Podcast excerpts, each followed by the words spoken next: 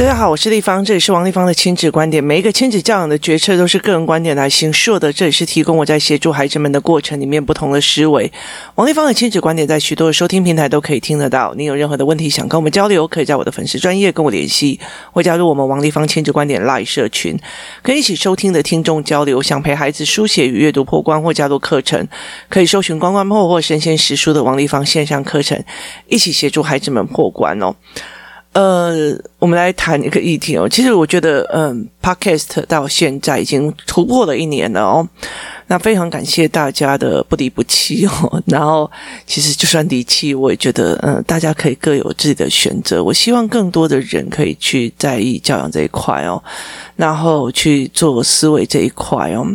那思维模式这件事情是让我觉得非常重要的一件事情。我觉得在很多的过程里面哦，我觉得像我的孩子的成绩没有很好。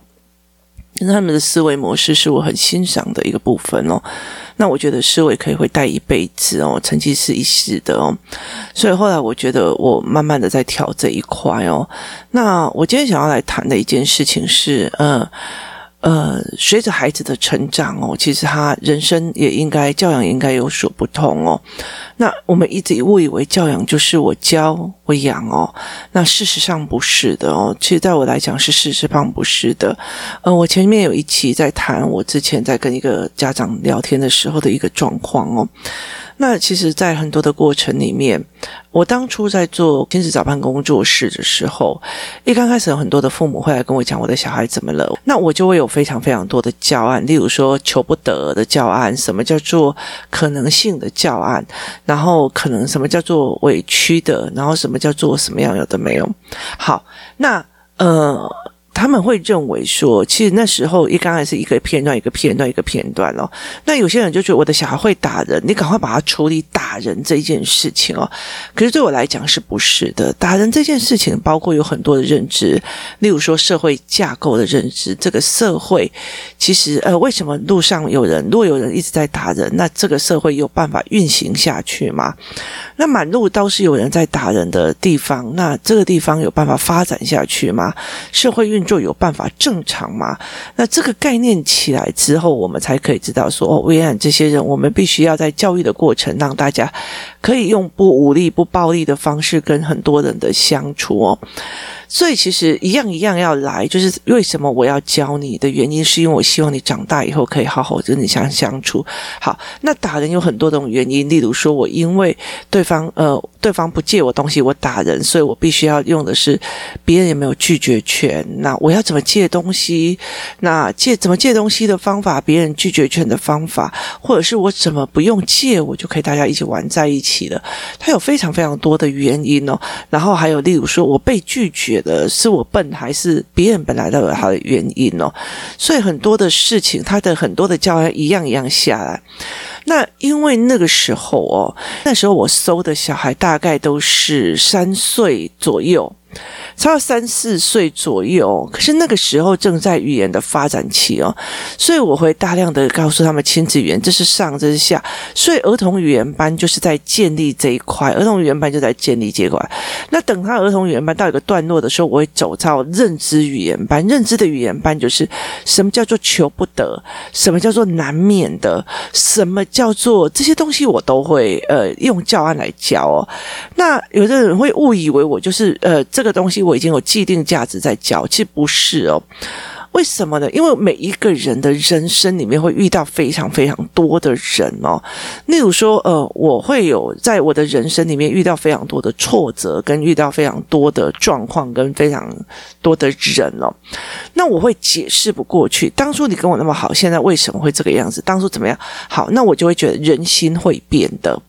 人心会变的，我就会教，然后或者是说，哦，因为那时候我们没有利益交割，就大家都是朋友。例如说，我跟你是同学，我们两个就去出去玩，没有任何利益纠葛。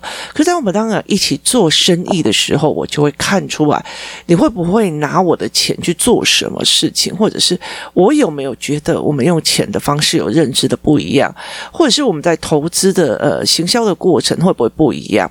好，第三个有可能就是在于。是说，我们这整个过程里面，我们在怎么去解释身边的这些人事物。例如说，这人就会发飙啊，他的成长过程是这个样怪，难怪会怎么样哈？成长过程，然后或者是这个人也会发飙，那我们就说他的背后动机是为什么他才会这样子发飙？然后接下来我们还会再再用什么？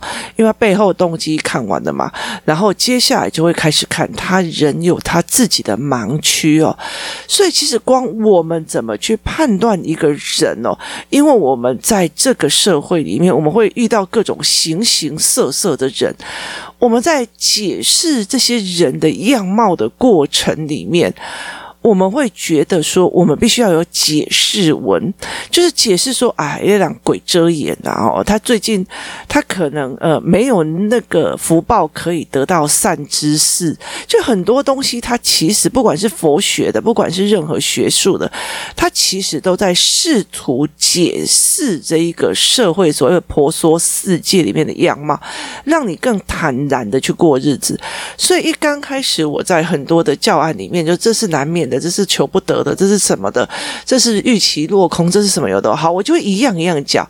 可是因为那个时候，从语言，然后必须要到认知，到认知这个角色的时候，有一个非常非常重要的一个点，就是我在陪孩子做认知的这个角度的状况的时候，非常重要的一个很大的一个点，在于是因为我要陪他做认知，然后他那时候刚好是他律期，他律期的意思就是说，呃，呃我忘记的正确的时间是怎样，零到五岁应该就是所谓的无律期，就是他没有纪律的，他随便想要往前冲就往前冲，干嘛就干嘛的，所以他叫做无律期哦。然后接下来就他律期，他五岁到十岁哦。五岁到十岁就是老师说、同学说、谁说，就老师说，就所以有很多的爸爸妈妈就会去跟老师讲，你都该改嘎，你都该改，他比较听老师的哈，就是因为他是他律期，所以他律期我就会开始说，哦，这是难免的，然后这个东西是难，我就会大量的在生活里面，在教案里面加入难免的、难免的、难免的、难免的、难免的，变成他的实用认知。好，但是不代表他永远都会用难免的去讲别人，是他是故意的。好，那就会与不会，人是坏的那个教案里面的概念哦，所以我必须要一样一样去做。你我说你们有拿到家长思考班，或者是之后我们你有买到了所谓的我的教案，就是会。不会不懂还是坏哦？这一个教案的时候，你就可以去看他。其实每一个个人的成长线，我是一个大教案。他在孩子小的时候，我是反复的用各种不同的样貌，一直带着孩子一样一样去弄。他必须扎扎实实，而不是我讲过的，我带过一页做做什么的，他才会变成他的语言系统跟认知系统。好，等到他到了呃呃。十岁，差不多快十岁，像我儿子现在这状况，九岁、十岁的。这个状况的时候，我就必须拉他们自己的判断脉络的，所以我通常会有给非常非常多的文本，例如说，自私就一定是坏的嘛，它是阴阳面。阴暗面还是阳光面？好，自私就是坏的吗？那如果一个妈妈，她现在在战争时间，她只有拿她一块面包，她知道她的儿子快饿死了，她这时候会很大量的去把这些面包给别人，让自己跟儿子饿死吗？不会嘛？为什么？因为那个是母爱。他不是自私哦，所以很多事情看的角度不一样去，后来其实才有办法，他所有的语言结构都对的时候，你才有办法去拉这个孩子自己判断、自己思维的这一块哦。所以他这有脉络，你又只看到前面，哎呀，立方只是在教语言哦，那就没事了。反正我就觉得，呃。对我来讲，就是人的人的人的福报可以决定他看到多少。那另外一件事情就是哦，那你如果到呃五到六岁，呃五到十岁，就觉得哦，他就是在教什么呃难免的，在有的没有的哈，那也是在教一种。方法或者是一种定义哦，那其实在教一个论点哦，可是不是他这些东西到最后到十岁之后，必须变成他们使用说，呃，因为他这一个，例如我记得曾经在讲过一件事，最近他们小孩子我们在聊哦，说你会不会借钱给一个人哦？就是你会不会借钱给一个人的态度是什么？那他们就会跟你讲说，我才不要借，会被人家还不起啊，或怎么样，有的没有的哦。那我就会讲说，呃，例如说哈，我们那天在讨论一个叫做“落魄大亨”系列。那“落魄大亨”系列的意思就是说，呃，这个人他就说他以前在很有的时候哦，跑车几台呀，什么有的没有的啊，然后呃，房子吃多好，做多好啊，出去吃一顿饭就要十万啊，那一餐三餐哦，小孩就开始算一天餐三，你就要三十万。那我就问他说，呃呃，他后来败掉都什么东西都没有，为什么他会没有存钱？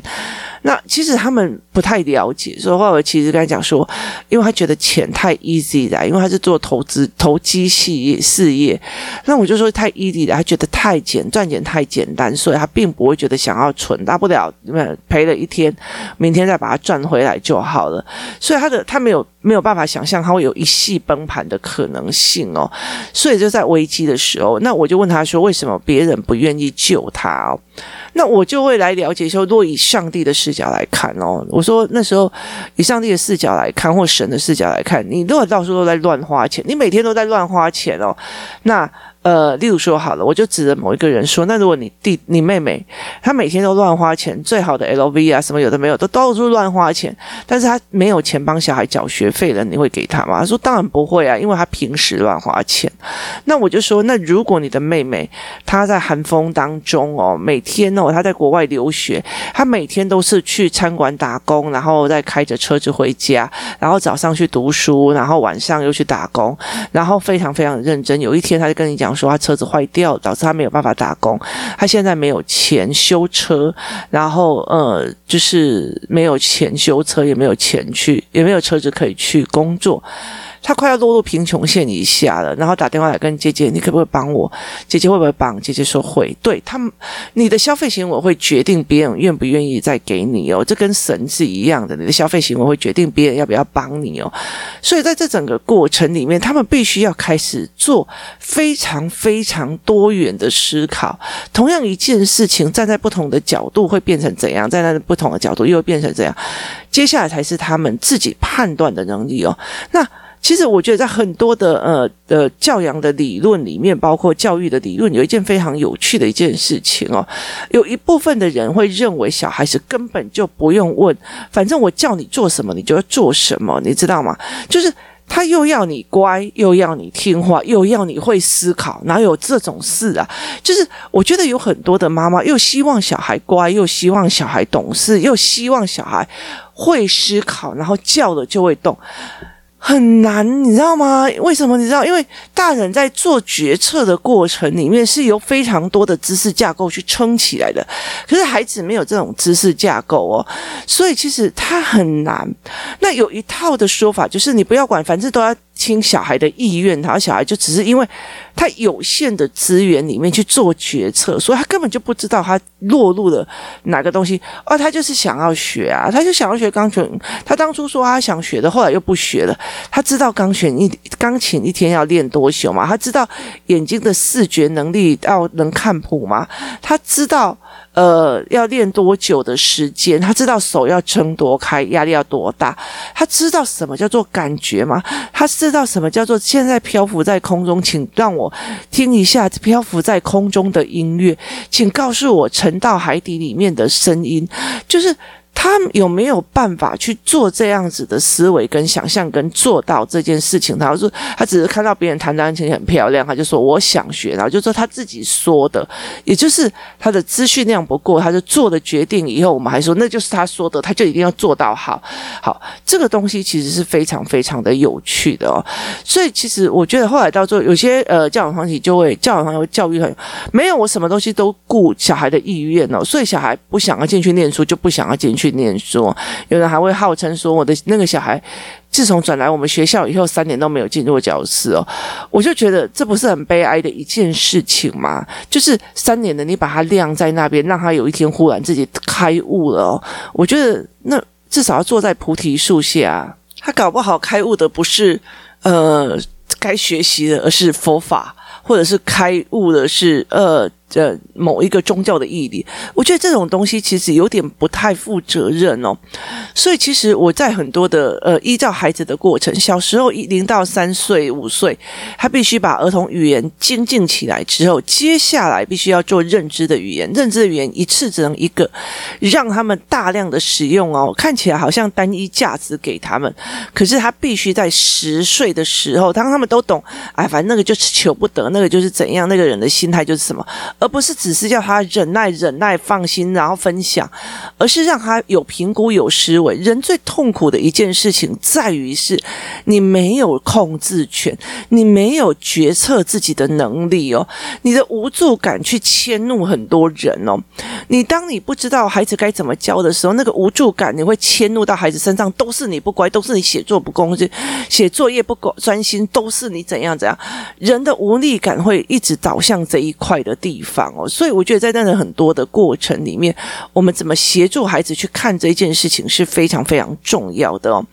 所以其实到五到五到再把这些东西都认知拉起来以后，接下来十岁左右，我就开始大量的让他们在很多的文本里面哦，例如说会跟不会，然后呃不懂的这个教案，他到底三岁的孩子不懂是正常的，三十岁的孩子不懂吗？是正常的还是不正常的哦？所以在这整个过程，你就可以一直调。讨论，一直讨论，一直讨论，让他慢慢的在呃讨论的过程里面形塑自己的价值观跟思维模式，还有他思维的广度哦。所以，他其实是渐进的，就是在孩子的呃学习的历程里面是渐进的，而不是你忽然就要马上让他做决策。我现在带你出国去读书好不好？好。然后他当初答应的，可是他答应的时候，他知道什么叫出国，他需要去哪里，他干嘛有的没有，他根本就不知道，所以他也没有所谓的所谓的呃优劣利弊得失的分析表，他也不知道他应该要付出什么的代价，可他就是因为一句好，他就被带走了。我觉得这件事情其实是很不公平的一件事情哦，我们陷小孩于不义哦，所以在这整个过程里面，因为其实我觉得很多的大人也不是很清楚，所以其实。跟着教养一直往上去哦，不是一刚开始只教语言，或接下来要只是哦，这是求不得哦，我们要配合哦，要配合哦。那你永远都在讲这是配合还是不配合？可是到五岁、十岁以后，你就开始在讲，如果 A 这件事情我们要配合算是好的，跟 B 这件事情要不要配合？C 这件事情的配合有没有侵犯到人权哦？例如说，呃，例如说以疫情的观念来讲，我们为了要控制疫情，各国各国家为了要控制疫。疫情其实要别人就是入境之后要关几天或干嘛的没有好，那可是对欧美国家来讲哦，这样子很呃侵犯人权哦，所以在很多的过程里面呃是思维是怎么样的，你到底要不要配合哦？所以像那种中国你知道，就是你反正你不配合就是被人家拿去买的，或者是。北呃北韩的，那在这个很多的过程里面，你配合国家的发展跟不配合，跟人权之间的权责分析，这是孩子以后必须要越来越知道的一件事情哦。那如果我的小孩，例如说这个小孩就是要乖，当小孩就是要乖，跟。我爸爸叫我去顺手，觉得说我是小孩子，所以不会被人家怀疑去偷人家的东西，这要配合吗？这要乖吗？我觉得那个东西是一个思维的模式哦，不是乖跟不乖，而是你有没有思考性哦。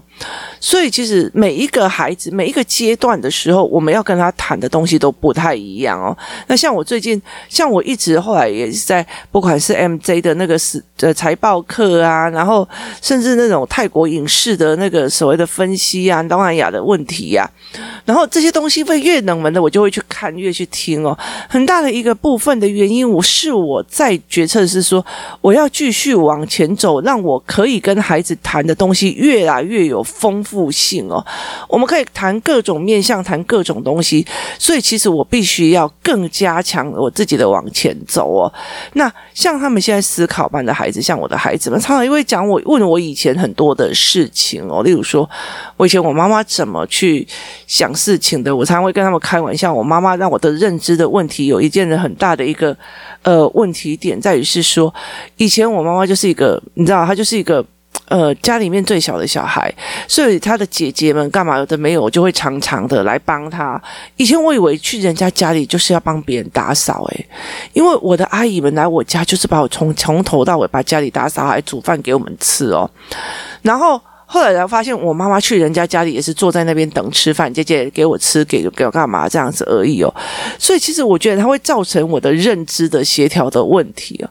所以后来其实我在整个过程里面，我常会跟很多的人在聊一件事情，说。教养并不是只有前面的给大家吃吃喝喝，你到了高中还在管他吃几碗饭，营养品吃了没有？我觉得那也很哀伤。而是到了高中生以后，我们可以谈的事情越来越多。那我昨天就跟他讲说，你看了，我已经把这群小孩拉的从幼儿的时候的时呃时间，然后概念，然后再加上五到十岁里面的概念，后来所有的东西都练完了。什么叫挑衅？什么叫怎么样？有的没有，全部都练完了之后，我进入了。所谓的可以开始跟他们对话讨论的那个过程里面，哦，真的是太过瘾，因为他们所有的语言、认知、情绪什么有的没有，然后怎么去看人的语言就越来越丰富的时候，你再去陪孩子看这个时候，你就觉得太过瘾了。每一个孩子的对话跟模式都会让你觉得大别开生面，非常非常的有趣哦。所以我就觉得非常非常的开心哦。那我就会觉得说，我非常的享受。我常常会讲说，当你教养的。的方式是对的时候，孩子越大，你跟他相处是越享受，因为你可以想看看到不同的风景，看到不同的认知，看到不同的思维模式哦，这才是一个非常非常重要的一个点哦。所以其实它并不是一个说我们在教小孩就什么就好了，而是它其实是拼凑而成的，而且没有一件事情就可以把孩子的所有的问题都解决哦，因为孩子他遇到的人是千千万万、百百种哦，像例如说。以做功德、做善事的角度来看，台湾人跟泰国人的思维就不太一样哦。然后历史的思维也不太一样，那战争的思维也不太一样。所以站在不同的思维，不要用自己的眼光去看别人，不要用自己的眼光去看小孩，是非常重要的哦。然后这整个呃，包括小孩从语言开始，然后他律期怎么去教一些呃认知的概念，然后后来到最后，我们才可以去跟他谈哦，那个阿姨哦，那个阿姨她的盲区哦。就是在于他认为哦，呃，小的都会呃比较被欺负，所以我们在去跟孩子在聊的过程里面，你有非常非常那盲区怎么教哦，然后呃，这个这个人的背后动机怎么教？他说你这个人背后动机就是这样子啊，那他当然为了要赚你钱，他的背后动机就是赚钱，他为了赚你钱会做这样的事情，你也不意外啊，不是吗？好，那我们前面就是三到五岁就在讲。呃，背后动机的是呃五十岁呃五到十岁在讲背后动机，让孩子理解这件事情。等到他运用的时候，或者是多元，你有说，那你不觉得背后动机是这个样子？可是他却对人性没有一个基本的尊重吗？好，人性又是什么？尊重又是什么？这个东西有没有先把名词解释清楚？所以以我来讲说，零到三三岁之前就是在教单字，三岁之后就在教呃。句子，但是到了十岁，呃，不到五岁，五岁到十岁再教句子。你要理解什么叫做可能性，什么叫求不得，什么叫爱憎恨。当这些都懂了以后，你才到十岁的时候，可以再把它拼凑成一篇文章，跟他思维思辨，他才有办法，而不是在很快的时间里面就一直在教他，你就是要自己思辨啊，你要干嘛？因为他说。工具就是就好像你所有工具都不给一个人，你却叫他要用一双手打出一堆一一个木造的房子出来，是一样的荒谬。那你打不出来，就说哦，因为他不想打，不是他不想打，是没有任何的能力跟任何的工具跟任何的配备，可以去让他做这样子的使用与使用哦。所以其实我觉得在教养孩子的过程里面，在教育孩子的过程里面，还是非常非常有趣的哦。还是一块一块拼凑。你如果只是像大象。摸象一样，只是看到某一个层面的我，或者是某一个层面我们在教什么的时候，没有办法理解的时候，你就没有办法看到全部的面相哦。那其实我觉得，在亲子教养过程里面，随着孩子越来越大，可以谈得越来越多，那是一种非常非常幸福的一件事情哦。谈教育、谈思维、谈历史、谈各国的状况，都是一个非常非常有趣的状况哦。我常常会觉得说，会越来越幸福哦。对，我很喜欢可以一起谈思考的人，可以一起谈架构。的人，可以一起谈某某些思维的人，这是一件让我觉得非常过瘾的一件事情哦。可以一起带他去看世界，是一件有趣的事。可是，在这整个过程里面，我们太多的教育其实以以为就是我比在他幼的时候给他非常多的呃选择哦，其实事实上是不是哦？是因为你必须要先让他建立许多的认知，当他这些东西都有了，你给他一堆工具，就好像我现在教你用共推啊，就是榔头，我必必须帮你练到哦，这个榔头在打钉子的时候，怎么可以让它不歪哦，钉子不歪，然后怎么打得好哦，或者是怎么在锤的过程施力点是最好的。好，接下来我告诉你，呃，什么叫做就是拔钉器，然后这拔钉器要怎么用？那我可能让拔二三十个拔钉器，原来这样可以这样用。然后接下来我就可以告诉你什么叫做螺丝起子，螺丝起子要怎么用？那我就让你转很多次的螺丝起子。总有一天的时候，他必须在面对一个大房子的时候，什么时候该用螺丝起子，可什么时候该用榔头，什么时候。该用拔钉器，什么时候该用锯子，他才有办法法都 OK 哦。所以你现在就是都给他一个房子，告诉我你现在决策，你现在决策，你现在决策。可是钉子也没有给，也不知道怎么使用，榔头也只是告诉他怎么样而已。然后锯子他根本就没有。的铁具，他根本就没有用习惯，到最后这个孩子只是一直在受伤而已哦。所以他其实是呃，在教养孩子里面是有层次跟情呃顺序的。先让他单字，单字知道我要做什么，然后接下来就像一样一样的工具教他怎么做，最后他才有办法用这些教。去，然后来去统整这个房子，我该怎么建建立，然后你才会画那种所谓的建设图、标图，最后他该怎么使用这件事情，就是小孩在去做的一件事情，它是同样一个这样脉络拉下来。如果你告诉我，我现在王地方也不会教那个怎么供推啊，怎么。呃，怎么用榔头铁锤钉子而已？不好意思哦，那你只是看到的一个片面哦。事实上不是，它是因为要有孩子的他律期、自律期或者是无律期，我们做的不同的策略与不同的思维，不是只有教养而已，只是怎么教、怎么养。我教过他了，我养过他了，我让他吃的肥肥的了，我让他养到大学了，他还要怎样啊？这是我妈常对我讲的一句话哦。所以其实事实上不是的，教养很。